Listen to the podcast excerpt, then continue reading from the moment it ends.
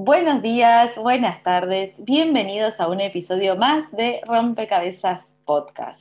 Si es la primera vez que nos estás escuchando, te damos la bienvenida y te invitamos a que recorras estos 35 episodios que tenemos para vos, eh, con un montón de contenido, con algunas entrevistas.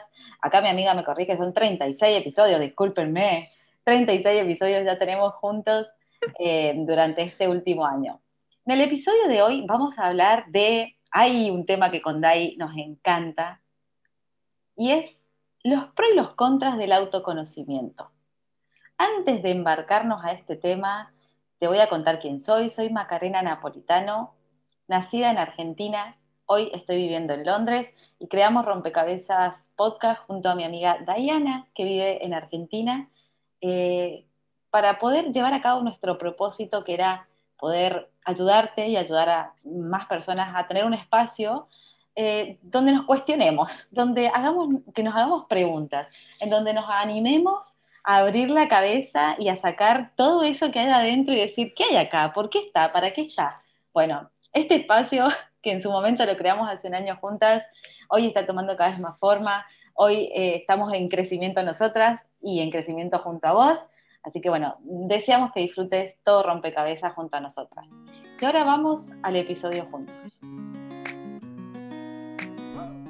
Bienvenida mi amiga con este episodio que tenemos en el día de hoy, que me encanta como todos los episodios. ¿Cómo estás con este título, Los pros y los contras del autoconocimiento? Hola amiga, estoy tentada de la risa. Yo le tengo que ser súper sincera a nuestra audiencia porque creo que de esto se trata, pero mientras hacías esa presentación tan maravillosa, por dentro mío decía, ¿en qué momento se me ocurrió?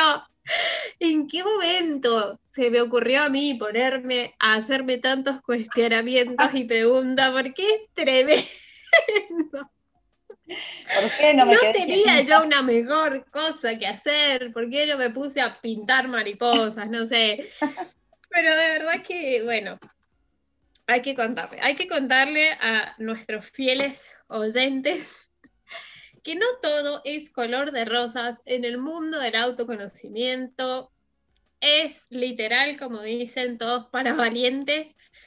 Y mamita querida, no te quiero asustar, pero es, duro. Es para valientes. Tenés que, claro, tenés que irte armado, viste, como la película esa de 300 o este de, ¿cómo se llama? Ragnar y no sé qué, te pones toda la armadura así, metele.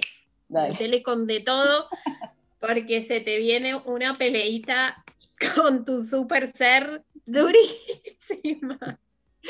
Así que bueno, imagínate, así arranco, amiga.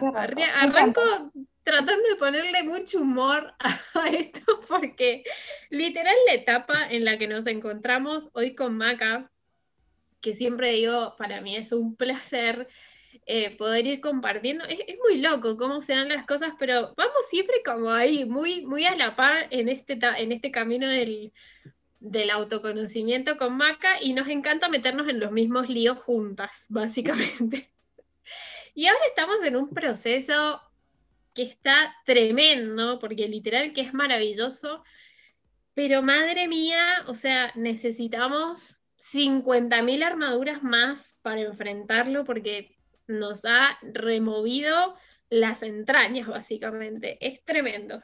Sí, eh, sí, sí, amiga, comparto todo y mm, me siento igual. Bueno, antes de, comenzar esta grabación teníamos unas charlitas juntas y estábamos las dos como, ¿a vos te pasa esto? Sí, a mí también, sí, a vos también, pero ¿por qué? Ay, qué bueno que no me siento tan sola, qué bueno que no me siento, eh, que yo creí que era la única que me sentía así. Pero es que va como un poco de esto. Eh, les vamos a contar de qué se trata. Con ahí hemos empezado un postítulo que es de Enneagrama para coaches. ¿Qué quiere decir? Nosotros durante este año entero nos estamos capacitando para poder eh, brindarle a nuestros clientes eh, la herramienta del Enneagrama junto con el coaching. Esto nos permite conocernos a nosotras mismas, que acá está la parte que les hablamos del autodesarrollo, para poder ayudar y aplicarlo en nuestros clientes, que sin duda nos pareció y nos parece maravilloso. Es una locura. Ahora les vamos a dar como una breve introducción, porque hoy no nos encontramos muy capacitadas en Enneagrama, pero para que entiendan de qué se trata el Enneagrama. pero sin duda el enneagrama es un mundo, es una filosofía de vida, por así decirlo. Es como, eh, nada, un estudio paralelo, como yo lo veo así como si fuera psicología, psiquiatría, enneagrama, ¿me entendés? Porque tiene tanto contenido. tiene tanto contenido que es súper rico en poder eh, como ahondarlo, ¿no? En como meterte y ahondar y ahondar y, investigar. Y no es que, ah, hice un test en internet y me salió que soy esto. Ah, bueno, tiki. No, nosotros el postítulo es de un año. Un año para autoconocernos y poder eh, esas herramientas llevárselas a nuestros clientes. Fuertísimo. Eh, Dai, ¿querés contarles más o menos a nuestra audiencia, así como en, a grandes rasgos, qué es el enneagrama para vos o lo que hemos estado aprendiendo? Exacto, bueno, Maca, exacto. Como dice Maca, em, somos muy, muy pichoncitas para poder hablar del enneagrama. Eh, es más, si después les interesa, después de escuchar este, em, este podcast, les interesa saber más, tenemos personas, pero espectaculares, súper, súper capacitadas que han estudiado y llevan esta herramienta hace muchos años eh, a sus pacientes, a sus clientes. Así que si les interesa, nos avisan porque podemos eh, hacer un poquito un podcast nuevo con algún invitado especial para ahondar este tema. Pero bueno, empezando por la definición básica em, de Enneagrama, el Enneagrama es una herramienta milenaria que lo que hace es estudiar las personalidades y las clasifica en nueve tipos. Esta herramienta obviamente ha ido como mutando ¿sí? a través de los años, pero hoy en día, eh, como todos, es más, si ustedes googlean ahora mismo el enneagrama, van a ver que es un símbolo, un símbolo milenario que tiene nueve puntas y cada una de esas puntas, llamémosle, es un estilo de personalidad. ¿sí? Es como si todas las personalidades de toda la humanidad se pudieran agrupar y clasificar en nueve tipos.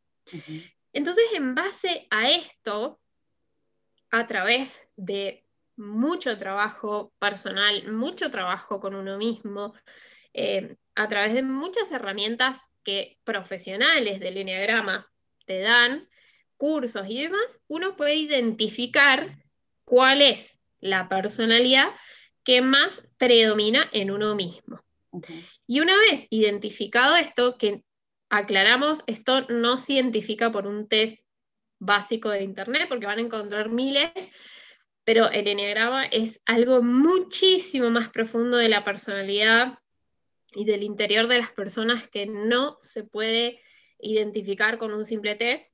Eh, una vez que vos haces los cursos correspondientes para identificar tu personalidad, empezás a ahondar en esa personalidad tuya, te empezás a identificar con todo lo que describe esa personalidad y no lo puedes creer. Ahí es donde se te quema el bocho, te explota la cabeza y vos decís, ahora entiendo por qué yo soy así, ahora entiendo por qué me relaciono así, ahora entiendo por qué pienso así. O sea, es una manera muy, muy maravillosa de conocerte a un nivel profundísimo. Profundísimo. Así como, repito, en niveles muy por encima, ¿no? Sí, sí. Sí, a grandes rasgos está súper bien explicado, amiga, muy bien. Eh, también les vamos a dejar acá eh, a las cuentas que nos gustan, a nuestros, digamos, maestros que nos están capacitando y a los los referentes en los que nos apoyamos para, aprender Enneagrama. Eh, bueno, en base a esto que dice Dai, claro, empieza este autoconocimiento desde eso, eh, desde ese punto como diciendo, bueno, ok, me estoy conociendo. ¿Cómo se formó mi personalidad? ¿Sí? ¿Cómo se formó mi personalidad? ¿En base a qué? ¿Por qué actúo? ¿Para qué hago lo que hago? Y en consecuencia de qué? ¿Qué estoy haciendo? Entonces, claro, cuando ahí nos hemos metido en un lugar en donde eh, nos están escarbando, escarbando, escarbando, y en un momento yo digo, como Dai decía más temprano, ¿qué hago? ¿Por qué no me vuelvo a vendar los ojos? Sigo en mi trabajo de lunes a viernes de 8 a, 18, infeliz en mi trabajo, y listo, y no me conozco, y sigo mi vida en automático. sigo mi vida en automático con patrones y conductas y creencias que, qué sé yo, quién quiere verlas. Pero no, mis queridos, el autodesarrollo. no, mi ciela. Ajá, no, mi ciela. El conocimiento y el autodesarrollo tiene esto. Esto que es maravilloso, que es tener el, poder y la responsabilidad de tu vida, que es tremendamente hermoso. Y por otro lado, esto de que, bueno, tampoco es tan hermoso esto de que me digas lo que no quiero escuchar. Tampoco es tan hermoso que me digas que mi personalidad necesita un switch para cambiar de creencia. Tampoco es tan hermoso que tengo que cambiar esto y, y darse cuenta de cuáles son mis conductas inconscientes, ¿no? porque trabajar en esto, no solo en el enneagrama, pero en el desarrollo personal, hace que empeces a ver las conductas inconscientes que vas teniendo. Pues sí, por Dios. Y nada, bueno, me, parece como maravilloso esto. Me gusta, amiga, me gustaría que contáramos, si te acordás de, esto que venimos aprendiendo, cómo eh, se forma la personalidad, ¿no? ¿Qué, venimos estudiando sobre personalidad? Bueno, qué difícil. Em, vuelvo a repetir esto lo comento y lo comparto desde la interpretación que yo voy haciendo y aprendiendo. Eh, así que no me, no me tomen al, pie literal de la palabra, porque sin duda todavía, todavía imagínate, hay cosas que no puedo procesar. Eh, pero bueno, también un poquito a nivel general de lo que estamos aprendiendo es que cuando somos chicos, desde los ceros a los 8 10 años aproximadamente, nuestras, estas nueve personalidades, que, de las cuales habla el enneagrama, es como que van empezando a jugar en ese, en ese rol diario de niños y se empiezan como a poner a prueba un poquito, ¿no? Por ahí los que no conocen de Enneagrama dirán qué carajo están hablando, chicas. Pero después, em, en la publicación de este episodio, les vamos a contar un poquitito más para que ustedes puedan entender a qué nos referimos cuando decimos las nueve personalidades. Imagínense nueve diferentes clasificaciones, ¿sí? Como si fueran nueve cartas distintas que en nuestra edad de 0 a 8 a 10 años empiezan a jugar. A ver con cuál me desempeño mejor. ¿sí? Para, eh, acá quiero agregar, antes de que sigas, amiga, que ¿para qué jugamos como, cuando somos niños? Porque como niños perseveramos y estamos en búsqueda de factores súper importantes cuando somos niñas, ¿no? Eh, de esos factores son, como niño buscamos la seguridad, pertenecer, ¿no? Pertenecer a, un, sitio, eh, que esto se, debe estar relacionado al amor, ¿no? Al círculo de pertenencia y a, la atención, ¿no? Y a tener atención. Entonces, como niño andamos en búsqueda de eso, de esas cosas. Y ahí es donde Dai dice, bueno, a raíz de buscar esta perseverancia como niño, seguridad, pertenencia, amor, atención, vamos a ir probando en las nueve personalidades distintas a ver cuál nos funciona, ¿no? Exacto, amiga. Entonces, ¿el niño qué hace? Por supuesto, esto a un nivel 100% inconsciente, ¿no? El niño empieza a tener su vida cotidiana, su entorno, y en base a las interpretaciones que va haciendo ese niño en su inconsciente, es que una de estas personalidades características le da más resultado para conseguir eso que quiere, ese amor, esa atención y demás. Entonces, en la adultez es cuando nosotros vamos a tener bien definida esa personalidad con características, con rasgos, con actitudes, con creencia y un sinfín de cosas más que la van a conformar. Y ahí es donde como adultos tenemos la opción de empezar a ver qué pasó en, esa, en ese juego de 0 a 8, 10 años. ¿En qué personalidad nosotros nos metimos? ¿Por qué actuamos? ¿Por qué nos defendimos? ¿Por qué hicimos y demás? Todo eso que sucedió en nuestra niñez y que hoy nos determina como adultos es una gran herramienta. Realmente nosotros por conocer y adentrarnos a ese nivel de profundidad es lo que nos va a poder de alguna manera tener más libertad hoy de adultos. Porque, por ejemplo, no sé si alguna vez eh, te habrá pasado, si nos estás escuchando, eh, te habrá pasado de tener algunos comportamientos que no te encantan de vos mismo, que vos decís, la verdad que no sé, soy re, mi caso, Diana, soy re enojona. pero re enojona. Y mucha gente de afuera me puede decir, pero Dai, vos, si yo le pongo cara bonita a todo el mundo, trato de ser súper simpática. Y claro, mucha, o sea, en, en, una parte de mi adultez fue como, ¿cómo puede ser que yo al resto de la humanidad quiera ser buena persona, quiera eh, ser servicial, quiera ser eh, amable con todos, pero de repente encontraba como una chinchudez adentro mío o cosas que me enojaban y yo no me animaba a decirlas. Obviamente requirió de mucha valentía de mi parte aceptarlo, porque ahí es cuando el ego te dice, no, ah. cuando más lo, lo empezás a orguetear, más se resiste. Entonces, entender, cuando empecé yo a, ver cuál era mi personalidad, entender por qué yo era de determinada forma, por qué me relacionaba, para qué, exacto, para qué, y, o sea, por qué y para qué actuaba con las personas de determinada manera, eh, por qué tal o cual cosa que yo hacía no me gustaba o no me hacía sentir bien. El estudiar el enneagrama, la personalidad y cualquier cosa que haga tu autoconocimiento, al final te da como más libertad, porque te hace entender todo lo que está en tu cabezota, digamos, eh, y te hace, a partir del conocer, te hace, te da libertad de elección. Te dice, ok, esto que hago por esta manera, ya no lo quiero hacer más así, entonces tengo la libertad de cambiarlo, porque sé de qué se trata, sé a qué voy. Ese es el pro más grande del autodesarrollo para mí. Y el contra más grande del, del autodesarrollo es esta parte de la sombra, ¿no? De ver lo malo y en el automatismo que andás eh, y darte cuenta, y es una patada como, como nos dice Patrick, que es nuestra, nuestra profesora, nuestra mentora del postítulo, una patada en el pecho como, uy, me duele lo que me estás diciendo, me duele darme cuenta. Bueno, y Patrick trajo, trajo una frase muy, muy buena del libro de Cómo detectar mentiras, que, dice esto, nos autoengañamos para seguir contándonos esa historia que nos estamos contando porque cambiar duele. Y es verdad, porque la palabra dolor, nadie tiene ganas de pasar por dolor.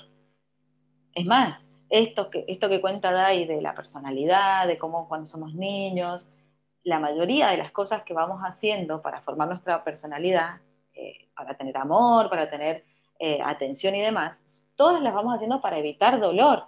Entonces, lo que nos haga evitar dolor, lo vamos a dejar de hacer, porque ¿quién quiere sentir dolor? Nadie. Entonces, el, desarrollo personal requiere muchísima valentía. O sea, que si vos estás en este camino, si aunque sea te has leído un libro, si aunque sea te has escuchado estos audios, si aunque sea estás yendo a alguna terapia, yo te aplaudo, bravo por vos, porque yo sé lo que es estar ahí porque nosotros también estamos y, es ese, ese mm, palo, ¿no? Que está todo el tiempo poniéndote en la rueda como diciendo, a ver hasta dónde vas a llegar. claro, ¿qué más, qué más quieres ser? Eh, así que bueno, esos, queríamos hacer este episodio como para desdramatizar un poco esto de que existe mucha parte buena y existe también como la parte oscura, que es la sombra, ¿no? Lo sombrío de cuando nos conocemos, de cuando nos vemos, cuando vemos nuestros automáticos, pero lo más bonito de todo esto es esto que dijo David recién, la posibilidad de elegir, la libertad. Dejar de, decirnos a nosotros, es que soy así porque soy así. Eso no existe. Sos así porque en algún momento te funcionó. Sos así porque en algún momento eh, era necesario para tu supervivencia y sobrevivencia como niño, pero hoy ya no lo necesitas. O sí, vos sabrás, según tu, objetivo de vida, según la vida que querés tener, según la, la vida que querés llevar adelante. Entonces, el desarrollo personal te va a ayudar a eso, a decir, bueno, ¿y qué quiero? ¿Quién, quiero ser? ¿Quién quiero, ¿Quién quiero ser, estar? Claro, ¿quién quiero estar siendo? Eh, quiero ser otra persona, quiero trabajar desde otro lado mis creencias, quiero creer otra cosa, ¿no? Eh, me parece maravilloso eh, el enneagrama, el autodesarrollo y absolutamente todo. O sea, más allá de que a veces en el proceso vas a decir, ¿por qué me metí en esto? como nos está pasando por momentos con Maca, porque volvemos a lo mismo, es para valientes. Eh, al final de todo ese proceso, sin duda, siempre vale la pena porque te permite elegir, te permite ser libre, te permite elegir quién querés ser, quién querés estar siendo y de ahí, por supuesto, diseñar la vida que vos quieras, las relaciones que vos quieras, ya sea para con vos y con el resto de las personas. Así que nosotras, aunque a veces es duro, te animamos porque así como nosotras podemos, vos podés, todo el mundo puede eh, adentrarse a este mundo que es maravilloso, está buenísimo conocerse, está buenísimo también eh, conocerse para tener mejores relaciones y empatía con la gente que te rodea. Así que obviamente fanáticas nosotras del desarrollo personal, te lo recomendamos y te animamos a que te sumes a este camino con nosotras. Me encanta. Voy a dejar tres preguntas que me gustan, me sirven. Si tenés tu cuadernito de desarrollo personal o si tenés tu, agenda ahí que vas siempre anotando eh, nuestros episodios y todos los libros que vas leyendo y cosas, anotate estas preguntas y fíjate si las puedes responder eh, desde la sinceridad eh, desde, no desde el ego, ¿no? No desde lo que te gustaría responder, ni lo que, ay, ¿cómo me gustaría que si alguien leyera esto, que, que diera de mí? No, sino desde tu interior, desde lo más profundo, aunque duela, ¿no? Las preguntas son, ¿qué es lo que te inquieta? ¿Qué es lo que te inquieta de la vida, de tu vida, de, tus relaciones?